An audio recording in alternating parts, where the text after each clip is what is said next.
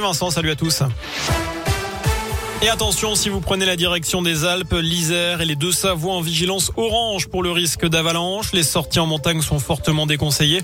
Des départements où il pleut également fortement cette fin de journée. Plus proche de chez nous, notez que les précipitations des derniers jours ont gonflé les cours d'eau. La Saône et le Rhône ont été placés en vigilance crue jaune à Lyon.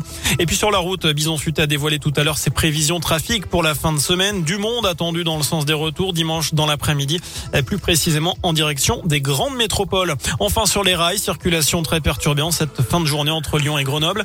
Euh, cela fait suite à une panne de signalisation sur un passage à niveau vers Saint-Priest. Euh, deux TER au Lyon, les deux villes sont supprimées, mais aussi un autre allant de Lyon à Saint-André-le-Gaz.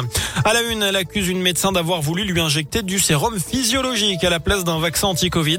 Euh, cette patiente avait rendez-vous avec sa famille ce matin chez la praticienne située à Écully dans le Rhône. Elle s'est finalement rendue compte de la supercherie avant de se faire injecter le produit. La police a été contactée dans la foulée. Une enquête est en cours. C'est un texte qui promet de faire débat la transformation du pass sanitaire en passe vaccinal validé en Conseil des ministres. Il était examiné en cette fin de journée par les députés en commission des lois. Dans son dernier avis rendu lundi, le Conseil d'État s'est montré prudent avec un risque de porter une attente particulièrement forte aux libertés. À ce sujet, Olivier Véran a été auditionné hein, tout à l'heure par l'Assemblée nationale. Il en a profité pour préciser que ce passe vaccinal deviendra obligatoire dès l'âge de 12 ans. En revanche, il ne sera pas exigé pour se rendre à l'hôpital ou dans un EHPAD. Le ministre de la Santé en a profité aussi pour donner ce chiffre 208 000. C'est le nombre de contaminations Covid-19 lors des dernières 24 heures et c'est tout simplement un record en France.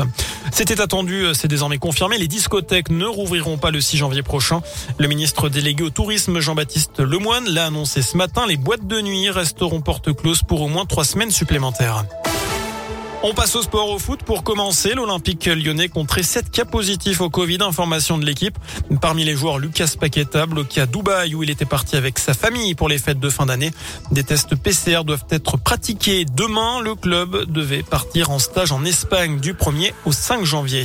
Et puis en basket, pas de jauge à 5000 pour le All-Star Game. La grande fête de fin d'année du basket français passe entre les gouttes des restrictions sanitaires imposées par le gouvernement.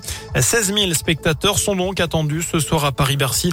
L'Asvel sera représenté sur le parquet par le meneur Eli Okobo. La star Chris Jones a dû déclarer forfait pour cause de Covid, tout comme l'entraîneur TJ Parker qui aurait dû coacher la sélection monde. Autre forfait côté Asvel, celui de la pépite Victor Venbanyama qui est blessé. Enfin, on termine ce journal au Canada. Un couple a fait preuve d'une belle générosité après avoir gagné 500 000 dollars à la loterie. Ces restaurateurs ont décidé d'en faire un peu profiter leurs salariés en leur offrant tout simplement une prime exceptionnelle en cette fin d'année. Reste de l'argent euh, va servir notamment à offrir un beau voyage à leurs enfants.